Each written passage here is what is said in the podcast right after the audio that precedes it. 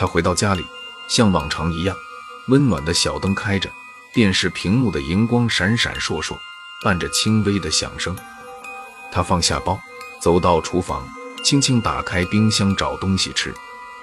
你回来了，母亲像幽灵一样突然出现在身后。他转身，幽暗的灯光下，母亲的脸呈一种青色。嗯，水已经给你放好了，洗澡吧。他累极了。是的，需要洗个澡。他踏进浴室，今天的浴室特别干净，似乎被彻底擦洗了一遍。他试了水温，躺进了浴缸，温暖的水漫过他的肌肤，他舒服的想要死去，恍惚间进入了梦乡。突然，他莫名的惊醒，水似乎还是热的，但心中却有一种不知人在何处的恐慌。他责怪自己怎会睡去，不知究竟睡了多久。刚才晕音的声音一下子全没有了，屋里显得异样的宁静。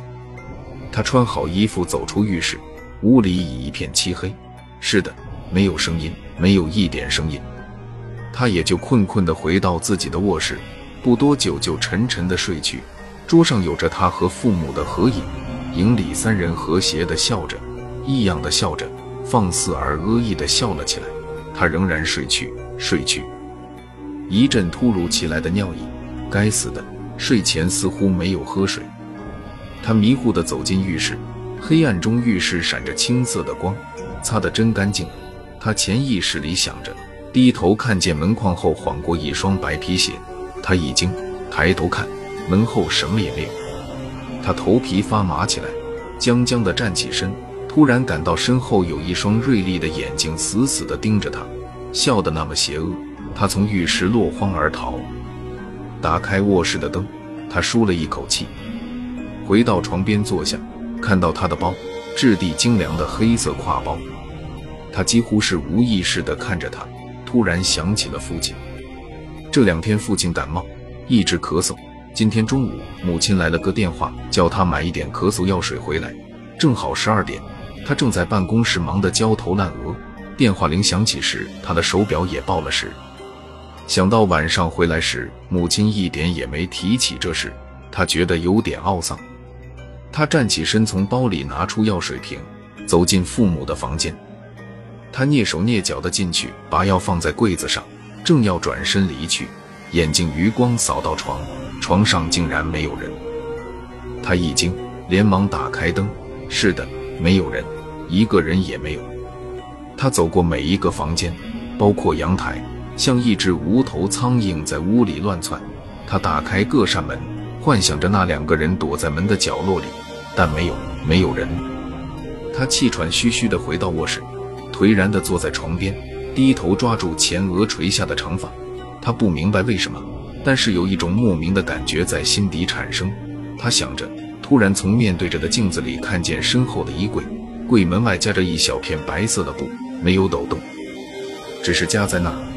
他缓慢地转身，缓慢地打开门，他的脸色从惊吓转为恐怖。他看见那件白色的衣服，那件风衣挂在那里，领口裁剪的那么恰到好处，腰身是那么纤细，高贵的名牌制作。散发着主人优雅的气质，如同它的主人在某一个昏黄的下午，将它轻轻地搭在椅背上一样。它的主人抛弃了它，但它不应该在这里。它恐怖地向后退着，脑海里飘着那个恶毒女人如花的笑容，那样纯真的笑着。不要说男人，即使是女人也会不由自主的喜爱。他讨厌那种笑容。他发疯似的冲出卧室，走过走廊。浴室的风穿过他的后颈，凉的他站住了。他明白了，他转过身，浴室的门开着，散着青色的光，洁净如新的浴室。他走进去，呆呆地盯着镜子，镜子里他的背后有一缕不属于他的长发，轻柔地绕过来。他默默地用右手打开镜子下的出门，窒息的感觉上来了，他已快不能呼吸。镜子里显着他眼珠突出的额状。他面色如青，他的脑海里闪现着一幕又一幕。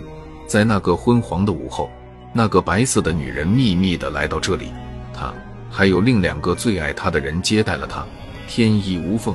他不后悔，他唯一不明白的是中午十二点的电话和晚上回家看到的人听到的声音。他们太爱他了，是来最后看他的吧？还是他想说，却终于什么也没有说出来？他倒下来，依靠在镜子下的橱边，橱里有两具早已僵冷的身体，血已经凝固了。他明白为什么浴室会那么干净了，屋里静极了，没有人，没有一个人。第二天，有人从某户人家里发现三具尸体，一对年老夫妇却认为死于昨天上午，一个女子死于昨天午夜，死因不明。